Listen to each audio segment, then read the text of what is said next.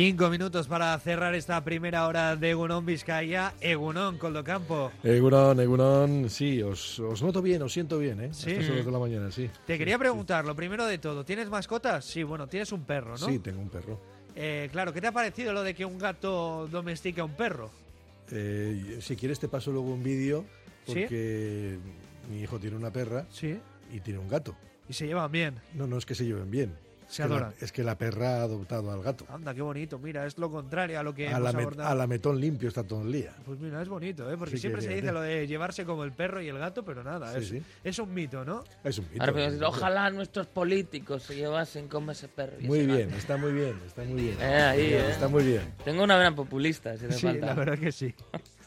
Eh, vamos a hablar eh, de cosas que pueden pasar a los periodistas. Evidentemente, ha habido apuntes bastante trágicos en los medios con el listado de periodistas asesinados, informados, eh, informando durante el conflicto en Gaza. Bueno, además hoy es el Día Internacional Mm. para denunciar la impunidad precisamente del asesinato de periodistas. Pero eh, luego hay otras cosas eh, a menor nivel que pueden pasar en ciudades como le ha sucedido a Harry Lowe de la BBC que estaba haciendo un directo y le han robado la bolsa, le han robado sus pertenencias Pobre. mientras hacía su directo. Entiendo yo que si esto ha pasado sería de los que sale, monta él la propia cámara y se pone delante, porque si no, hombre, entiendo que el cámara igual podía haber echado una mano.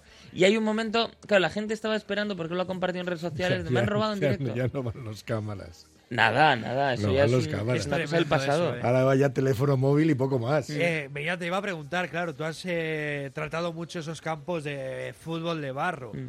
Imagino que tú eres confiado y te ibas a- en el descanso, ya sea al bar Mm. o al servicio, y, y dejabas el Quantum o dejabas el dispositivo con el que retransmitías. Normalmente preguntaba eh, a ver si, oye, me echas un vistazo. De todas formas, Yo eh, soy muy confiado para eso, claro. Eh, se supone que tienes alrededor otros periodistas y si ven a alguien, algún amigo del Claro. ajeno, le van a advertir, oye, tengo, tengo una gran vejiga y por tanto suelo manejarme bien en ese aspecto. pero a mí, aunque no sea para ir al servicio, sobre Claro. todo para estirar las piernas un Viene poquito. bien, viene bien. Entonces, mira, ayer lo hice en Guernica, ¿no? Dejé ahí la- los dos micros, la petaca, si es cierto, estaba Miquel Azcorra allí, pero muchas veces eso, yo me confío en exceso, dejo todo allí, la tablet, el, el Quantum y todas esas cosas, y digo, aquí no va a pasar nada. Pero es cierto que, que tengo que tener un poquito menos de confianza. Pues mira, es lo que le pasó a Harry Lowe. Como digo, eh, hay un momento, porque la gente esperaba ver a alguien corriendo con sus cosas, no es el caso, pero el hombre se queda como parado, se queda en silencio, en plena eh, conexión con los informativos de la BBC y ya luego continúa y luego explica a través de redes que le habían robado la mochila con todas sus pertenencias mientras hacía su directo en las afueras de Londres. Así que cuidado con esto. Siempre pensamos en escenarios más dramáticos, que lógicamente lo son, pero que también si estás por la calle, pues te pueden robar la- las pertenencias. El pobre Harry ahí. Coldo, ¿a ti en tu trayectoria haber robado la te cámara, ha pasado algo similar? No, No. No. no me ha ocurrido. Y tienes algo que contarnos curioso, que siempre recoges cosas de las redes. que Hay muchas gustan. cosas, hay muchas cosas que contar. Pero no te ha pasado, no te ha pasado nunca que haciendo un directo te han querido.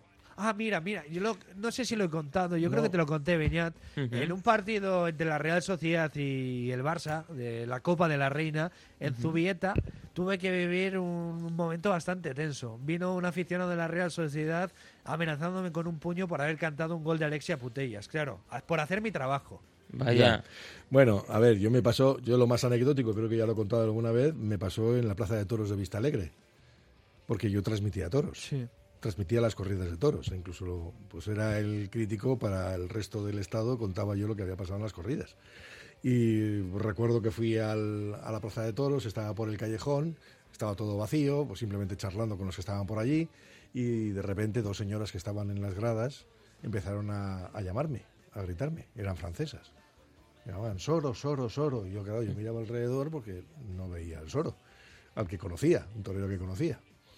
Y efectivamente, las señoras bajaban como locas a por mí y yo vi, estás viniendo a por mí, Soro, Soro, Soro, me daban las, las entradas para que yo firmara. Y yo diciéndoles que no era el Soro. Pues nada, no me creían. Anda, te confundieron con un torero. Sí, pues no me creían. Y al final lo que hice fue, oye, firmarles, la, Bueno. firmarles las entradas y ya está. Por lo menos se fueron se- felices se fueron y felices. supongo que en casa tendrán un recuerdo del Soro que no es Soro. Vamos.